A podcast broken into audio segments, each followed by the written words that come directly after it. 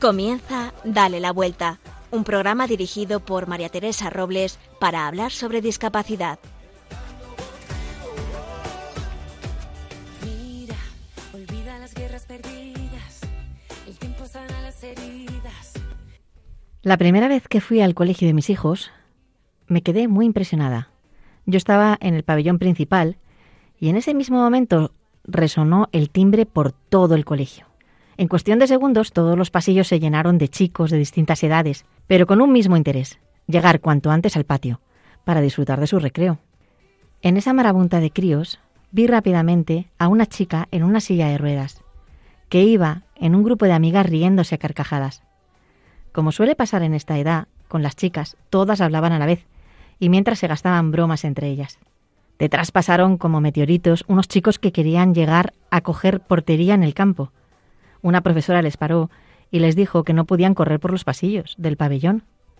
Mientras se disculpaban, me fijé que entre ellos había un chico con síndrome de Down y otro que tenía un brazo más corto. Por mi lado, pasaron muchos alumnos, unos sonrientes, otros callados, unos en grupo, otros en pareja, algún despistado que no encontraba a sus amigos, y un grupo de adolescentes que estaban cantando. Y en casi todos los compañeros se veía algún alumno con discapacidad. Entonces lo vi, lo vi claro. Era yo la nota discordante, no por ser madre o ser mayor, que también. Era la única en ese pabellón que veía la discapacidad. Todos ellos la habían normalizado y solo veían compañeros. Me fui con ganas de cambiar el mundo. ¿Cuál? Pues el mío, el único que puedo cambiar, mi alrededor, allí donde puedo influir, con mis hijos, con mi marido, con mis amigos, con mis familiares, con mis vecinos. Pero para cambiar el mundo tengo que empezar por mí. Yo quiero ser como estos chicos, que al llegar al colegio solo ven compañeros.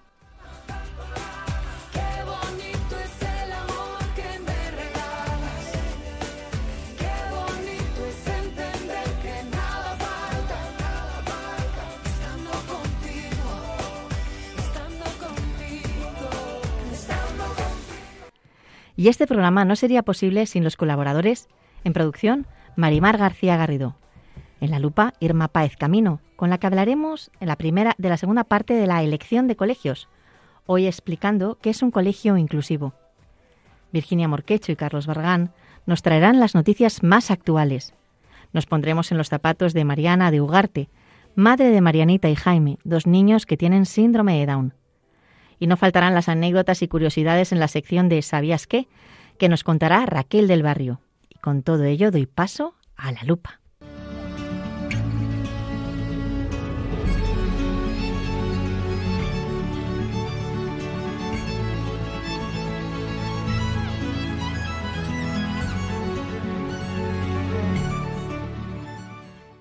Hola, buenos días Irma, ¿cómo estás? Buenos días, María Teresa. Estoy feliz de estar aquí otra vez con todos vosotros. A mí me pasa lo mismo. En estos días todos los colegios están de puertas abiertas para dar a conocer los centros educativos y los padres y para que los padres podamos elegir. Queremos daros a conocer los tipos de colegio de educación que hay en España, los tipos de colegio de educación que hay en España. Educación especial y educación ordinaria con apoyos. Para aquellas familias que todavía no tienen muy claro si la educación especial o la, la ordinaria con apoyos o inclusiva, como se decía también, eh, hemos decidido dedicar estos dos programas, el programa anterior y este, para informar a los padres sobre esas dos modalidades y para que ellos elijan cuál es la que mejor se adapta para sus hijos. En el programa anterior hablamos de la educación especial y recuerdo a todas aquellas personas que se lo perdieron y que quieren volver a escuchar el programa, pueden hacerlo en el podcast de Dale la Vuelta en www.radiomaria.es. Hoy lo vamos a dedicar, como dice María Teresa, a la educación ordinaria con apoyos. Para explicar que es un colegio inclusivo, me he acercado a uno de ellos, el Colegio Sagrado Corazón de Chamartín.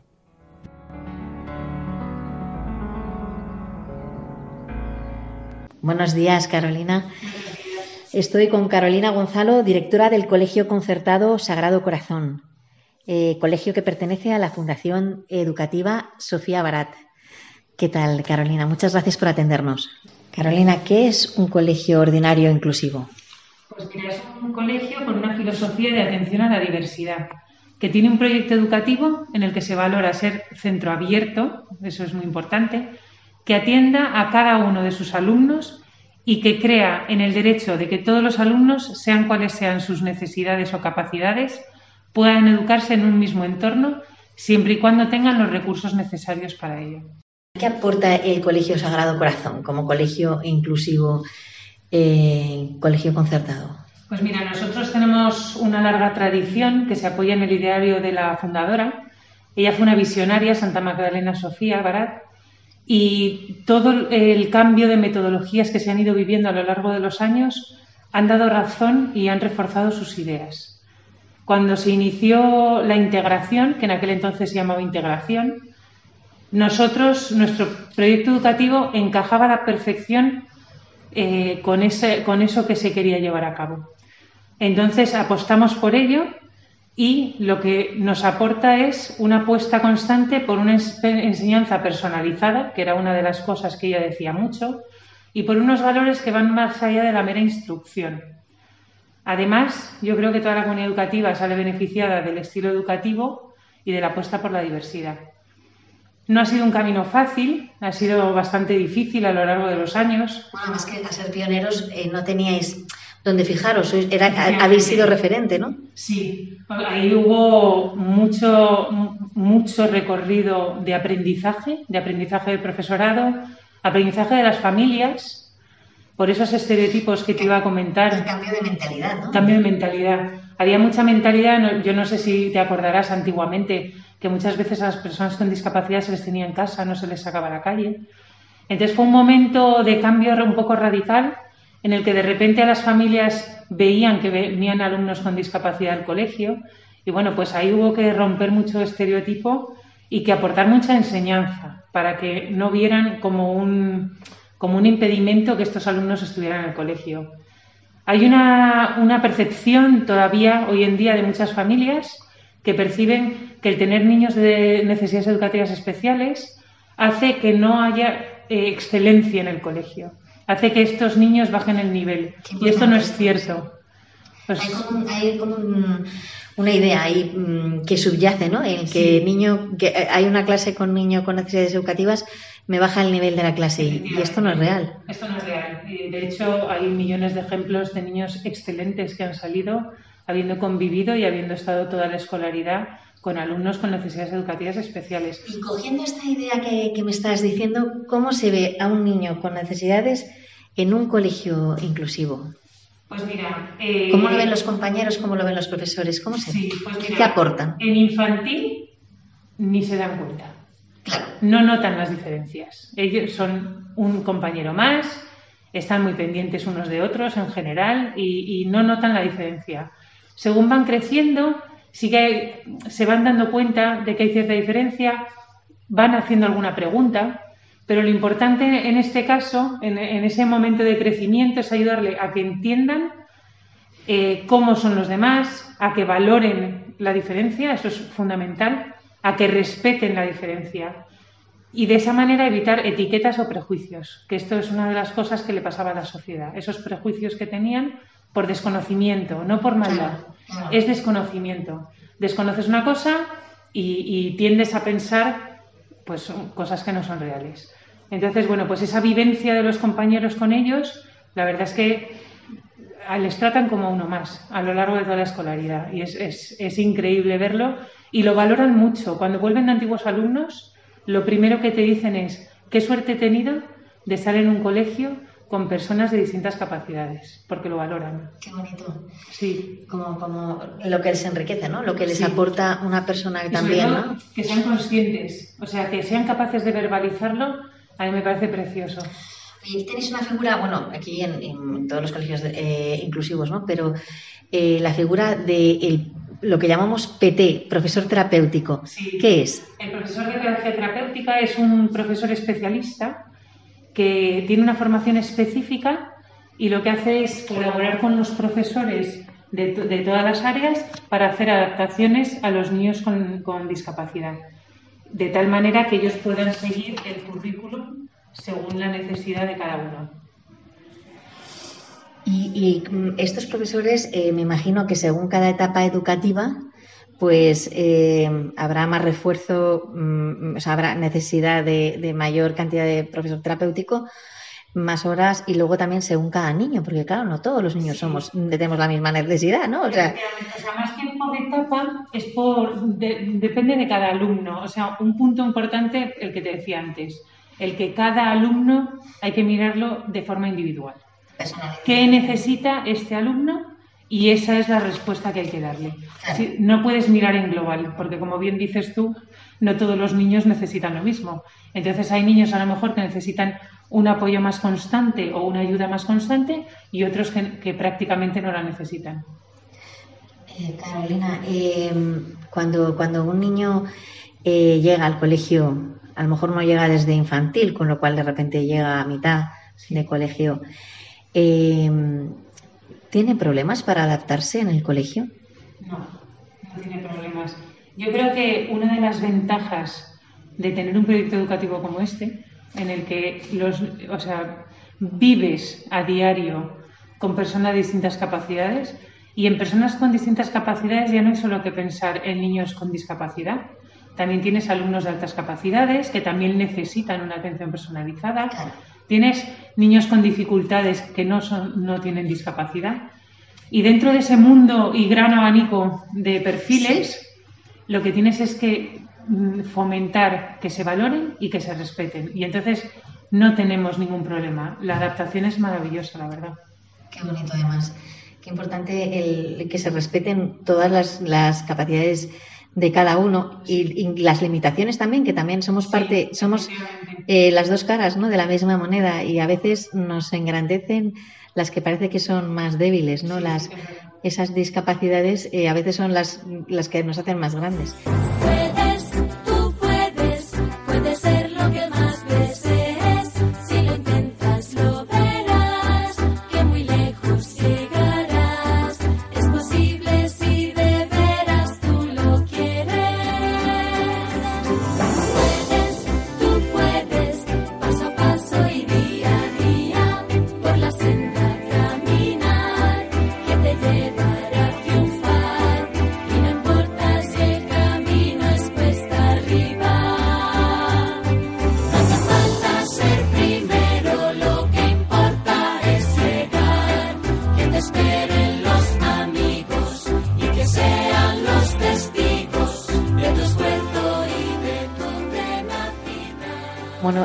Carolina, me acabas de contar, eh, nos acabas de, decir la importancia de los PTs, pero ¿cómo se trabaja con cada alumno? ¿Se les saca de clase? ¿Se trabaja en clase? ¿Cuál es vuestra modalidad? Pues a ver, nosotros tenemos, intentamos que el alumno esté el mayor tiempo posible con los compañeros, porque de eso se trata, ¿no? El proyecto, que pueda trabajar en el grupo cooperativo, por supuesto a su ritmo, porque los ritmos son muy dispares y, luego sí que tienen momentos en el que el profesor de pedagogía terapéutica entra en aula y le refuerza dentro del aula, pero en otros momentos se les saca a aula reducida para que reciban un apoyo mucho más específico, según la necesidad que tengan. Es que los horarios deben ser dignos de verse, porque debéis hacer encaje de bolillo. Sí, sí, hacer horarios, vamos, nos lleva un mes entero y efectivamente, sí, es como tejer una red. Vamos. Claro, o sea, cada niño tiene una necesidad específica y os adaptáis a cada niño y, luego ya montáis, debe ser la locura, sí. Sí, sí, un poco. Em, luego otra pregunta que te quiero hacer es, em, ¿qué beneficios tenemos de la educación inclusiva? Pues mira, yo creo que todo es un beneficio. Tiene beneficio para los alumnos con necesidades educativas especiales, que se pueden educar en un entorno social con modelos de comportamiento y comunicación similares a lo que tienen luego en la sociedad. Se benefician los compañeros. Eh, ellos aprenden a valorar a personas de distintas capacidades, con cualidades y valores iguales que las suyas. Se benefician también los padres de los alumnos con discapacidad porque se sienten acompañados y ayudados en muchos procesos. No siempre es un camino fácil eh, el aceptar que tienes un, hijo con discapacidad. Intentamos apoyarles y acompañarles en todo el proceso. Y luego el resto de alumnos y familias, la oportunidad de conocer otras realidades, eh, de saber cómo abordarlas. Y luego, el más importante para mí, el tema de la enseñanza. La enseñanza ha sufrido mucha modificación en estos últimos años, se habla mucho de, todo el tema de innovación, pero en realidad muchas de las metodologías innovadoras, o que llamamos innovadoras, en realidad son metodologías que antes se utilizaban con personas con discapacidad y que a lo largo del tiempo se han ido, ido viendo que los resultados son muy buenos en todos los alumnos. Entonces, bueno, pues que en realidad ellos nos han aportado la posibilidad de, utilizar este tipo de metodologías. que, los recursos que hemos pensado para los, chicos con, necesidades educativas se apliquen al resto del aula, ¿no? Cuando piensas que es al revés, ¿no? Que tú eres tú el que vas a aportarles a ellos y resulta que gracias a ellos se ha llegado, ¿no? A... Eh, por ejemplo, en metodologías de lectura, eh, todo lo que se ha pensado que pudiera ayudarles, en realidad lo que ha hecho es reforzar muchísimo la enseñanza para el resto. Entonces, verdaderamente es precioso, como decías tú, el ver que, que es que es un viaje de ida y vuelta. O sea, es que nos aportamos todos, aprendemos todos y recibimos todos. ¿y qué le dirías a un padre que tiene que buscar un colegio y que no sabe que tiene un niño con, con, necesidades educativas y que no sabe si elegir un colegio de educación especial o un colegio inclusivo? Pues mira, yo creo que aquí depende un poco de las características de cada alumno y de los padres y un poco lo que ellos creen que necesitan para el niño. Yo soy de la opinión de que ambos colegios sí, son buenos y que cada uno aporta lo que, lo que tiene que aportar. En el caso de las familias, pues yo les invitaría a visitar ambos centros, tanto uno de educación especial como uno ordinario, y ver verdaderamente qué camino quieren seguir con su hijo, qué recursos, y esto es lo más importante, qué recursos hay en el colegio, si es un colegio de, inclusivo como el nuestro, ¿qué, qué recursos tiene ese colegio para sacar adelante a su hijo, porque si eligen un colegio inclusivo y no tiene esos recursos que su hijo necesita, entonces quizá no es la elección correcta. Pero si los tiene, puede que sí. Especial también tiene unos resultados maravillosos. Repito, las características de cada niño y la familia son fundamentales. Yo les invitaría a conocer ambos. Que me encanta, me encanta porque esto sí que es eh, unir ¿no? y, dar, y dar a los padres esa, esa posibilidad de que sean ellos que son los, principales educadores de sus hijos, los que elijan lo que creen que es mejor para cada uno. Es que es fundamental, es que es el padre el que tiene que elegir. Carolina Gonzalo, muchísimas gracias por darnos esta visión tan completa de lo que es un colegio inclusivo y espero que, os haya parecido estupendo, eh, que os haya dado la información necesaria para poder, eh, a partir de ahora, elegir de manera adecuada lo que cada uno necesita para nuestros hijos. Gracias, Carolina. Muchas gracias.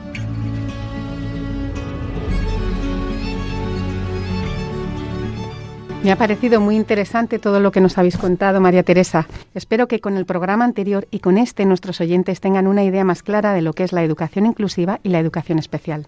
Desde luego es muy importante tener los dos puntos de vista para poder tener criterio a la hora de elegir, porque es muy difícil elegir lo que no se conoce.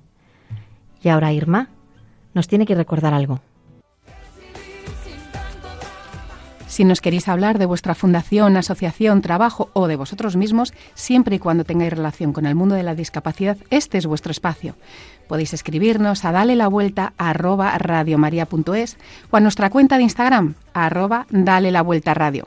Estaremos encantados de escuchar vuestras propuestas.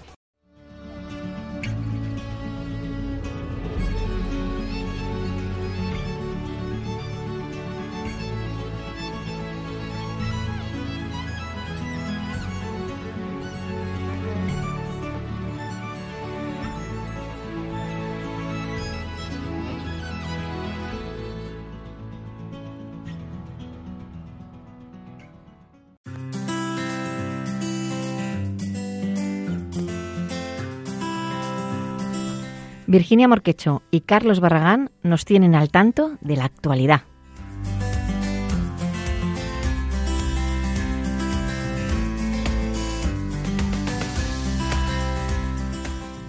Muy buenos días a todos y feliz lunes.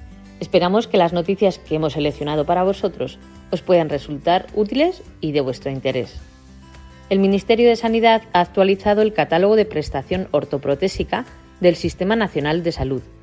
Esta variación incluye más de 380 nuevos productos para personas con discapacidad. Según recoge la agencia de noticias Servimedia en su página web, el texto establece el importe máximo para cada tipo de producto, adecuándolo al mercado. Esto se hace para que los productos sean financiados totalmente y el usuario no tenga que abonar cantidades adicionales.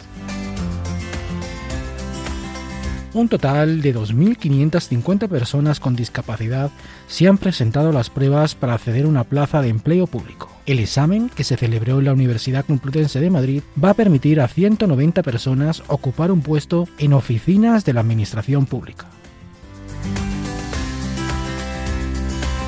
La región de Murcia ha puesto en marcha un juzgado de apoyo a la discapacidad.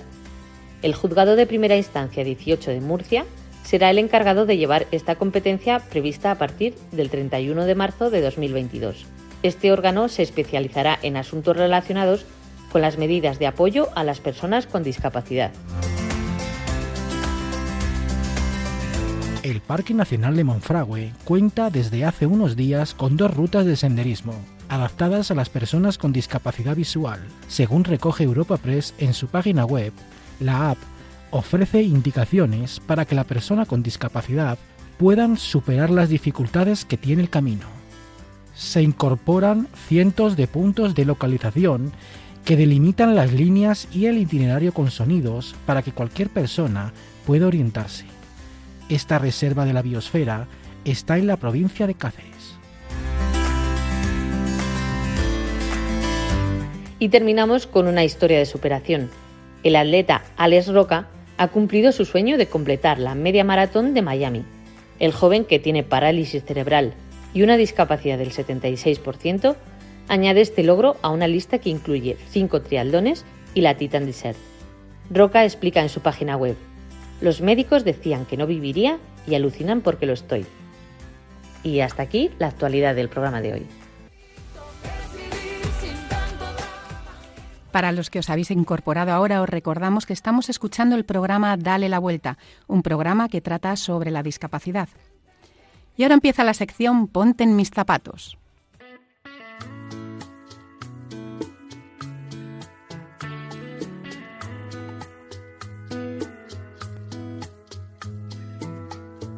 Hay mentiras en los labios, hay mentiras en la piel. Qué dolor. Hay mentiras, hay amantes que por instantes de placer ponen su vida a temblar. Hay mentiras compasivas, hay mentiras por piedad que no quieren lastimar. Hay mentiras que nos hieren de verdad. Ay, ay, ay.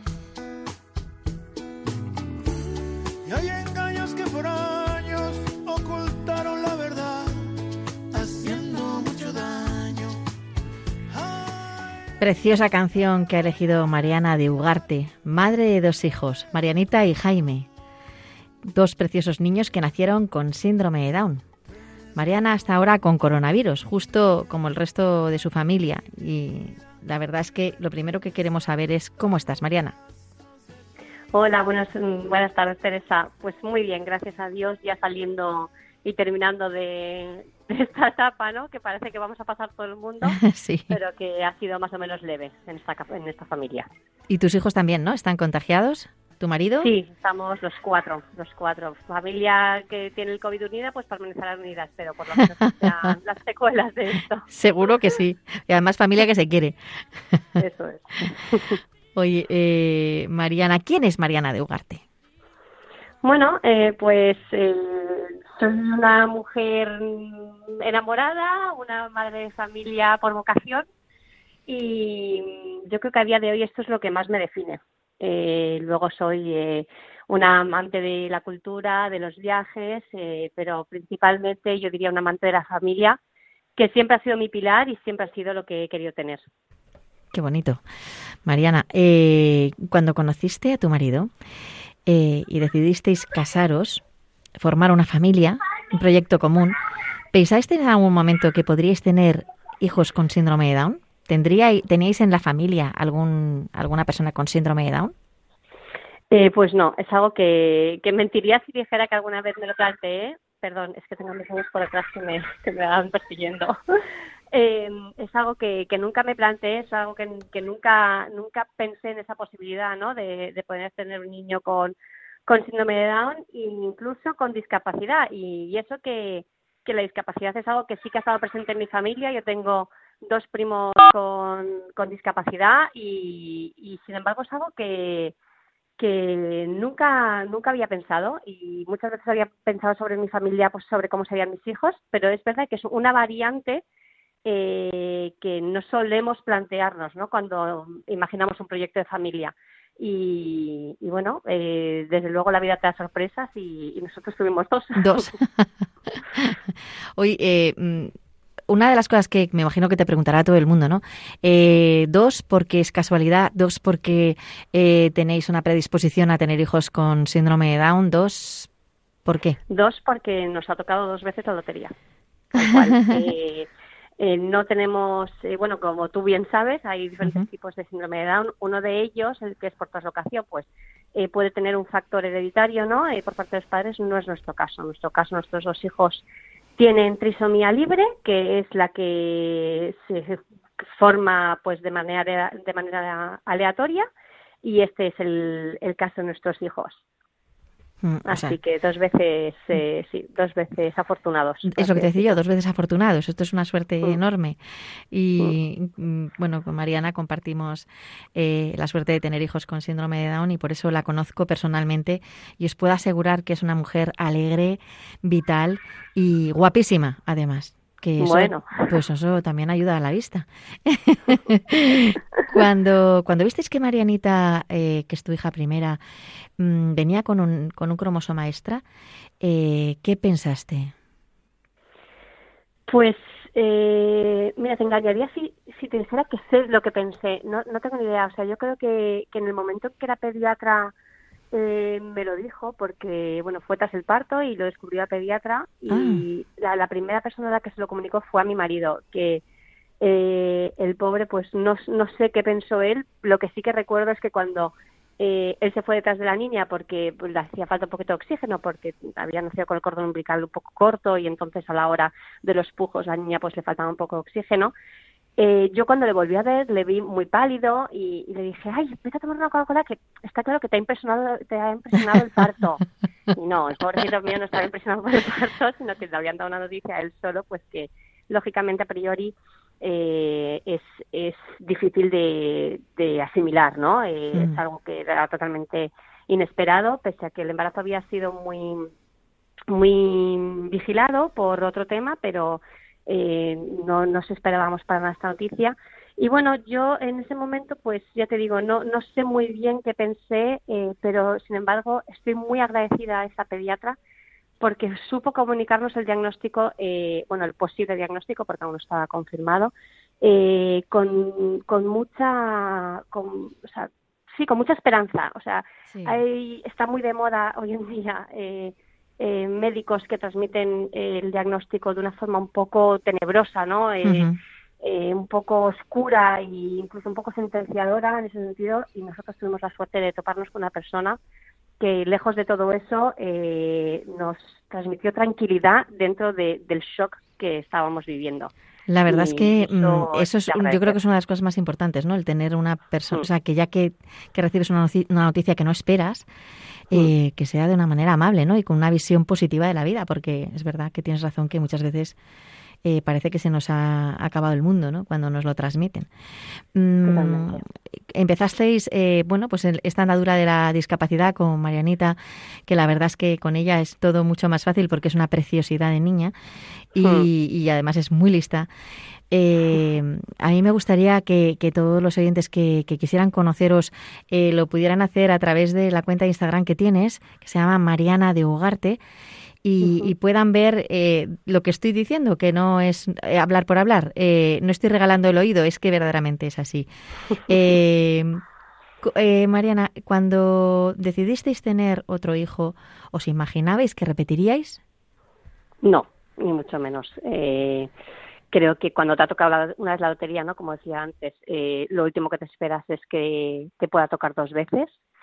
Y, yo la verdad eh, es que cuando, cuando le vi la cara a Jaime, porque también supimos que tenía síndrome de Down tras el parto, fui yo quien lo vio, o sea, lo vi clarísimo. Eh, después lo comentaba con, con mi familia y tal. Una de mis hermanas me decía, pero Mariana, ¿tú nunca pensaste en la posibilidad de que Jaime también pudiera tener síndrome de Down? Y yo le dije un no rotundo, le dije, pero ¿cómo va a ser así? O sea, hubo un momento, de hecho, En, la semana eh, 15 del embarazo, eh, pues eh, por una cosa que tenía Jaime, que le vieron, Jaime tiene en el corazón una variante de la normalidad, se dice, que es que pues eh, una de, de las mm, de las arterias pues hace un recorrido diferente, ¿no? Lo que pasa es que la sangre va de donde tiene que ir a donde tiene que ir, entonces no supone ningún problema y esto lo tiene un 1% de la población general. Hmm. Entonces, nada que ver con, no es ni una cardiopatía ni nada de esto. Pero sí que es verdad que hay un momento como que se me planteó, ¿no? El, el hecho de que el segundo tuviera tener síndrome de Down. Y recuerdo que hablando con, con una amiga, bueno, que tú también la conoces, Bárbara, le dije, eh, no puede ser, ¿verdad, Bárbara? O sea, no va a ser tan segundón como para ni siquiera ser original en el hecho de tener síndrome de Down. Entonces, claro, dije, realmente esto es que no puede ser, o sea, es muy raro. Yo hasta el momento eh, no conocía a nadie con dos hijos con síndrome de Down, eh, luego enseguida conocí a una familia, eh, pero bueno, que en su caso los dos son adoptados, entonces bueno, es algo que, que, que se salía totalmente de mi imaginación. Y, y bueno, pues la vida nos volvió a sorprender y, y, gracias a Dios que nos volvió a sorprender, porque es que para mí, en nuestro hijo Jaime, bueno, o sea, si Marianita fue la revolución de mi familia, Jaime es que es, eh, no sé, es que es como un angelote eh, caído del cielo en, lo físico, que luego ya en lo psíquico está empezando a sacar los pies del plato y ya, ya se bueno, cantar. Porque es un niño y porque la edad lo requiere y eso es bueno que, que saque los pies del plato. Eso quiere decir que va avanzando como tiene que avanzar. Eso es. Oye, lo que, lo que, hablando de sorpresas, lo que sí que trajo Jaime fue otra sorpresa, ¿no? Al cabo de unos, unos poquitos meses. Sí. Sí, y esa sorpresa la verdad es que no fue nada, nada agradable, porque bueno, al final lo del síndrome de Down es un shock al principio y, y lógicamente no, de primeras no es algo, no es que resulte de mal gusto, porque yo nunca lo sentí como una maldición ni nunca, no, en ningún momento pasé por el duelo que muchas mujeres dicen que tienen que pasar, ¿no? Eh, sobre eh, como del hijo no nacido para aceptar al que ha venido con síndrome de Down. Eh, en ese sentido creo que, tuve mucha suerte porque nunca he tenido un sentimiento así, pero, pero bueno, no deja de ser lo que es. Eh, es algo que desconocíamos y es algo que, pues, que a priori da miedo porque no sabes de qué va. pero bueno, una vez y te informas y, te quitas todos esos miedos y todos esos prejuicios que hay un poco alrededor del síndrome de Down, te das cuenta de que lo que tienes es tu hijo maravilloso y, y ese cromosoma además no lo hace ni peor ni, ni nada por el estilo, ¿no? Eh, entonces, bueno, pues es una, es una sorpresa y ya está. Pero eh, seis meses después de nacer Jaime, eh, yo empecé a verle unos espasmos un poco extraños, una forma de moverse un poco peculiar, que yo de primeras asociaba que estábamos empezando pues con la alimentación complementaria, las verduras y demás, pero enseguida me di cuenta de que no era algo fácil, o sea, que, era, que no era algo habitual, perdón, y, le diagnosticaron eh, un tipo de epilepsia infantil que se llama síndrome de West y que puede tener unas secuelas muy graves. Pero bueno, mm, la cosa fue muy bien y, está fenomenal a día de hoy, gracias a Dios. ¿Le tuviste que medicar? ¿Sigue en tratamiento? ¿Cómo va? Eh, bueno, pues eh, hay diferentes tratamientos. En nuestro caso, en esa época vivíamos en Zaragoza y le atendieron en el Hospital Miguel Servet, que en ese sentido pues les estaré siempre agradecidos porque le le, em, le trataron con un medicamento de, choque que se llama CTH, es un tipo de corticoides eh, bastante, bastante potente. eh, claro, em, fue tremendo. La verdad es que lo que fue el, el, periodo del tratamiento y, y, verle a él cómo iba cambiando, ya no solo físicamente, que como bien sabrás, pues los corticoides se hinchan como un pez globo, eh, sino que Jaime, eh, claro, o sea, yo, además de los espasmos, empecé a ver que él, el que había sido un niño que hasta entonces, eh, siendo muy bebé, llevaba una evolución muy buena, sobre todo a nivel motor, que a esas edades es en lo que te fijas, ¿no? Empezaba a dejar de hacer todo lo que estaba haciendo entonces sufrió una involución brutal. Madre mía. Y, otra secuela, pues por ejemplo, por ejemplo, fue que dejó de sonreír. Entonces, claro, ver a tu hijo de seis meses, que es súper risueño, que no te sonríe, que no, que, que, no te sigue con la mirada, eh, que no sabes si de ahí realmente va a salir eh, bien, en fin, nos, nos pusieron, mm, los médicos no nos plantearon un, un, futuro horroroso, la verdad, porque sí que es verdad que desde el principio nos dijeron que normalmente este síndrome asociado al síndrome de Down suele ser más leve, pero sí que es verdad que, que bueno, eh, bueno, pues investigas de vez en cuando, ves cosas, otros médicos nos dijeron cosas y en un momento dado se nos dijo que, que bueno, que hay niños con síndrome de West que nunca llegan a andar, por ejemplo. Entonces, claro, ahí... Eh, es muy duro. Pues, Oye, Mariana, y, ante este dolor eh, inesperado, que además cuando uno piensa que tiene ya un niño con síndrome de Down, piensa que ya no viene nada más, de, que ya es lo que tienes, ¿no? Efectivamente. Eh, ¿En qué te sustentabas?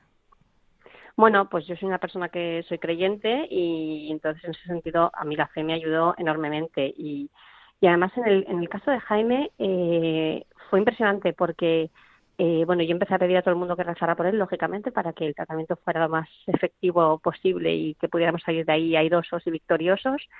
Y, y se empezó a montar una cadena, una cadena de oración tan enorme que rezaban por él desde Panamá, desde Estados Unidos, eh, desde todos los rincones de España, por Europa, en México, en fin, o sea, fue tan brutal que yo de verdad eh, hubo un momento en que sentí el apoyo de todas esas oraciones, o sea, sentía que realmente eh, estando en el hospital, viendo a mi hijo, intentando sacar una sonrisa y yo cuando conseguía sacar una sonrisa, o sea, de verdad que por un lado, eh, pues veía a toda esa gente sonriendo y, y sentía eh, eh, pues la mano de Dios en mi espalda, la verdad, porque porque mm, notas aliento, ¿no? O sea, cuando crees que, ya no puedes más, que vas a desfallecer, que, que dices, hasta aquí he llegado, o sea, no, no me pueden pasar más cosas, porque además entre medias, con todo esto de Jaime nos, nos dieron un sustito con, con Mariana, eh, que se quedó en nada, gracias a Dios, y prefiero ni, contarlo porque fue es, es, totalmente una anécdota, pero ahí yo hubo un momento en que le dice mi padre, papá, como a Mariana le pase algo, yo no puedo más. O sea, le decía, no, no, no sé qué va a ser de mí porque yo no puedo asumir algo tan, tan gordo otra vez. Y mi padre me dijo, claro que podrás, porque si, si realmente tienes que afrontar esto, que primero vamos a ver si esto es cierto o no, ¿no? Pero si realmente tienes que afrontar esto, esto es lo que a ti te ha tocado vivir, como diciendo, esta es tu cruz, y si la tienes que tener es porque tú puedes cargarla, ¿no? Mm. Eh, entonces, bueno, también tener personas cerca que te dicen y te recuerdan que tú puedes, eh, creo que es algo que importante. es esencial, sí, sí, totalmente. El, sentir el apoyo y, el cobijo de, tu familia para mí es algo que es imprescindible. La verdad es que en eso también eres una afortunada porque es verdad que, que, es, que Dios nos da la gracia para, para llevar nuestra cruz, pero es verdad que si vamos acompañados de familia que nos va sujetando ¿no? y va haciendo eh, de palos guía que, que nos ayudan a levantarnos, la verdad es que ayuda mucho. Eh, Mariana, ahora te voy a hacer una pregunta, eh, lo que llamamos la pregunta de Marimar, que es nuestra colaboradora, eh, que no tiene voz, pero tiene una cabeza prodigiosa y quiere hacerte esta pregunta. El tiempo es distinto para todos. Unos aprenden antes, otros después. ¿Qué le dirías a todas las personas que se dejan guiar por el postureo, la buena apariencia y que todo les vaya muy bien? Bueno, mm, es que eh, creo que es un error tan grande dejarse llevar por las apariencias. Que ojo, eh, que yo creo que es algo que todos en un momento dado de la vida eh, podemos caer en esa tentación, ¿no? De, guiarnos por eso y darle una importancia eh, que no merece a, a, lo estético, a lo visual, ¿no? A, pues eso, a esa primera apariencia que, que podemos toparnos. Eh, pero sin duda creo que, es importantísimo en la vida profundizar, es importantísimo, igual que es importante formarse en general, ¿no? Para, para ser una persona, creo que es una persona de provecho, por así decirlo, ¿no? Y que aporte a la sociedad, que sube, eh, creo que es importante eh, formarse en los demás y descubrir qué hay más allá de esa primera fachada que, que puede engañar tanto. Así que, que nada, pues les diría que, que no se dejen engañar, que muchas veces eh, más allá de lo que se ve eh, puede haber un mundo precioso que por descubrir que merece la pena. La verdad es que hablas tan bonito que, mm, eh, da gusto escucharte, Mariana. Oye, ¿cómo son Mariana y Jaime? Para que todos nos enamoremos de ellos. Bueno, eh, para mí son maravillosos, lógicamente, pero si tuviera que describirlos, eh, Mariana diría que, que es la auténtica niña de cinco años en este momento. o sea, eh, es, es lo más presumido que hay, está todo el día con las princesas, con los maquillajes, es risueña, también tiene muchísimo carácter, como buena mujer también que es y, que ha salido en ese sentido a su madre. Es igual que, que la familia de su padre, pero el carácter es mío, no lo puedo negar. Eso es bueno, eso es bueno.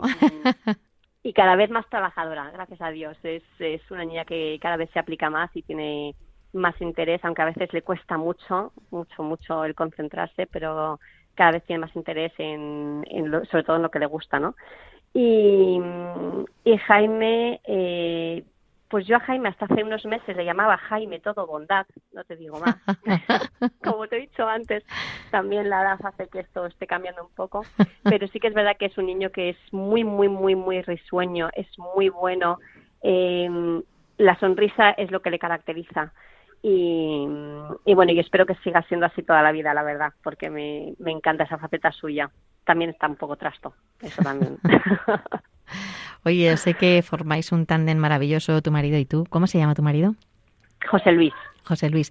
Y, sé que, que, a lo mejor no es el más activo en las redes porque las llevas tú y, mm. cuando la gente abre tu cuenta de Instagram, a quien ve a los niños y a ti fundamentalmente, aunque también se le ve a él. Pero, ¿cómo lleva tu marido eh, toda la vida, toda vuestra vida familiar? ¿Qué punto de vista tiene él? Eh, bueno, eh, él eh, tiene gracia porque, claro, a mí, como tú dices, como yo soy la, cara visible ¿no? de nuestra familia en las redes sociales y demás, siempre me dicen, hay que ver qué bien trabajas con ellos, hay que ver cómo te vuelcas en, en pues yo qué sé, tanto en la inclusión como en dar visibilidad, como en su formación, como en tal. Claro, eh, yo muchas veces contesto, digo, bueno, a mí es a quien se ve, pero es que no sabéis el trabajazo que hace mi marido por detrás. O sea, eh, no es que esté menos implicado que yo en, en, lo que es toda su pues su refuerzo académico no o la estimulación que tenemos que hacer en casa que tú bien sabes. O sea es que él está eh, vamos a tope. Y, y, mis hijos realmente yo a veces incluso estoy un poco celosa porque es que es una adoración por su padre. Sí sí o sea literal. Pero es que es, o sea se vuelve loco con sus hijos eh, es curioso porque es una persona que yo creo que hasta que no entró en mi familia, ¿no? Eh, no había tratado mucho con niños pequeños y, y, sin embargo en cuanto nos casamos y empezó a formar parte de la familia y demás, eh, todos mis sobrinos, nosotros somos una familia muy grande y todos mis sobrinos pequeños es adoración por él, y, yo veía que iba a ser un padre estupendo porque veía que se daban muy bien los niños sin él saberlo y sin él pretenderlo, ¿no? Eh, es un, sí, o sea, realmente le, o sea, está en su naturaleza el, ser buen padre, pero porque es una persona también maravillosa, es una persona que se vuelca en todo lo que hace, todo lo que hace, intenta hacerlo bien. Entonces, pues, eh, claro, una persona que intenta poner el 100% por su parte en cualquier cosa que haga, ¿no? Eh, eh, algo de éxito se va a garantizar siempre, yo creo. Y, yo creo que es gracias a él también que, nuestros hijos están también en todos los aspectos, porque, en fin. Ayuda mucho, sí. Una familia unida y, una familia mm. tan compenetrada y, en el que se, se ve el amor que hay ahí. La verdad es que mm. ayuda mucho, desde luego, a la evolución de, de, nuestros hijos. Esto es una realidad. Mariana, mm. ¿eres feliz? Soy muy feliz la verdad es que no, es, es algo que, que tengo la suerte de decir que siempre he sido feliz. Creo que, no sé si todo el mundo lo puede decir, pero yo sí. O sea, es, no, no, no tengo ninguna época de mi vida en la que diría, borraría esto. E incluso en los momentos difíciles, incluso durante la enfermedad de Jaime, era feliz. Eh, creo que de lo malo se pueden sacar eh, grandes conclusiones que te ayudan a reafirmarte aún más en esa felicidad, ¿no? Y, me siento, me considero totalmente una afortunada. Qué maravilla, la verdad es que es tan bonito escucharte. Mariana, eh, cómo pasa el tiempo, la verdad, en la radio y lo rápido que pasa. Me encantaría pararlo para poder seguir saboreando cada una de, de estas palabras tuyas. Eh, nos hemos quedado con muchas preguntas para hacer. Espero que podamos entrevistarte en alguna otra ocasión. Cuando queráis, ya sabes que yo estaría encantada. Muchísimas gracias, Mariana. Gracias a ti, Teresa. De verdad, ha sido un placer.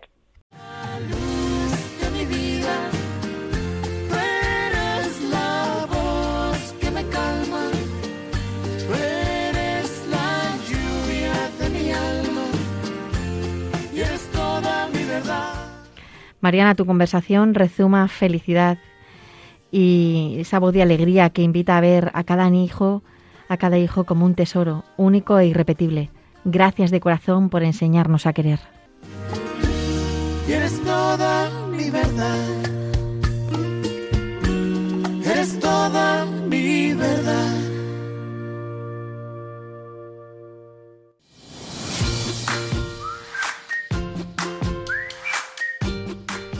Y ahora os dejo con Raquel del Barrio para ver qué aprendemos en ¿Sabías qué?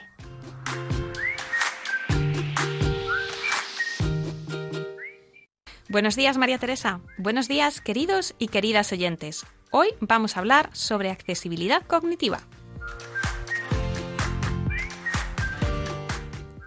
¿Sabías que el derecho a la accesibilidad cognitiva ya está reconocido en la Ley General sobre los Derechos de las Personas con Discapacidad desde el pasado mes de diciembre en España?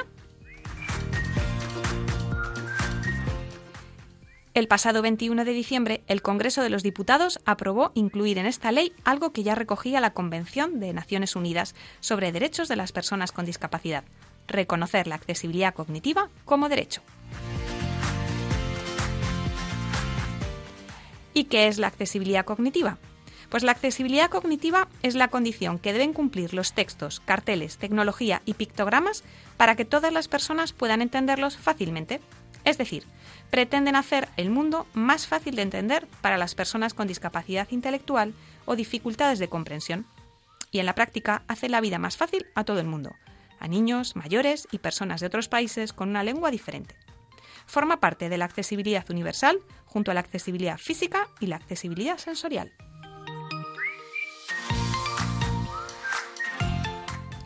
Desde hace ya tiempo, la sociedad ya ha interiorizado la importancia de la accesibilidad física y sensorial en muchos ámbitos de la vida. Sin embargo, hasta ahora, la cognitiva, que según la OMS afecta a un tercio de la población, estaba totalmente invisibilizada. ¿Y por qué es importante este cambio? Porque antes la accesibilidad cognitiva no era obligatoria, dependía de que las personas quisieran hacerla.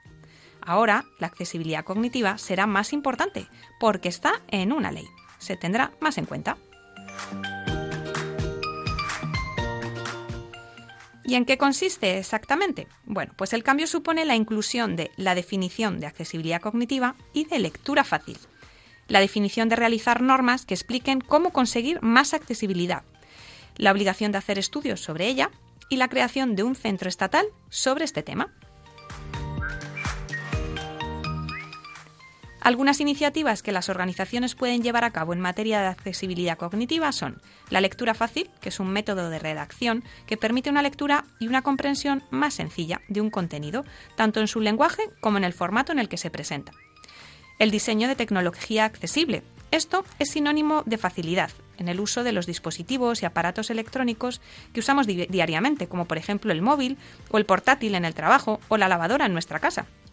La accesibilidad cognitiva permite, por ejemplo, que el proceso de compra online de una empresa sea más sencillo o que la lavadora tenga una programación pues más intuitiva, de modo que su funcionamiento sea fácil y comprensible para cualquier persona. En definitiva, la accesibilidad cognitiva es una característica de los entornos, de los procesos, de las actividades, de los bienes, de los productos, de los servicios, de los objetos, de los instrumentos, de las herramientas y de los dispositivos que permiten la fácil comprensión y la comunicación entre las personas. Y con ello, como decimos, no solo se benefician aquellos que tienen discapacidad o dificultades de comprensión, sino que nos beneficiamos todos. Y hasta aquí nuestra sección sobre accesibilidad cognitiva. En el próximo programa hablaremos sobre enfermedades raras. No te lo pierdas.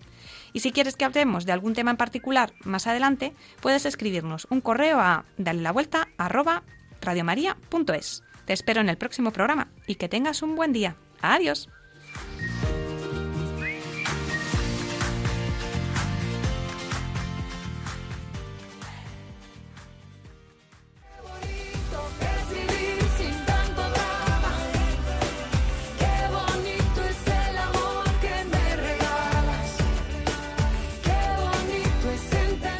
Con esta sección llegamos al final del programa y todo el equipo de Dale la Vuelta, Marimar García Garrido, Irma Páez Camino, Virginia Morquecho, Carlos Barragán, Raquel del Barrio, junto con quien nos habla, María Teresa Robles, os deseamos que paséis una magnífica semana.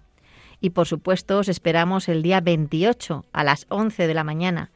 Y si quieres volver a escuchar este programa o compartirlo, puedes hacerlo en la página web en Radio María www.radiomaria.es y dale la vuelta a la discapacidad.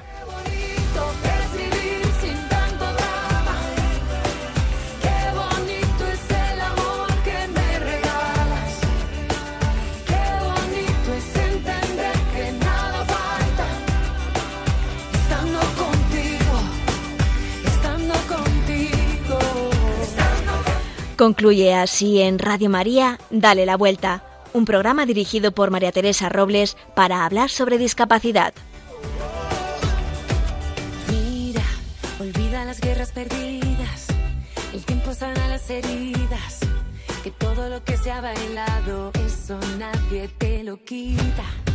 Los muros solo son mentira, la tierra no está dividida.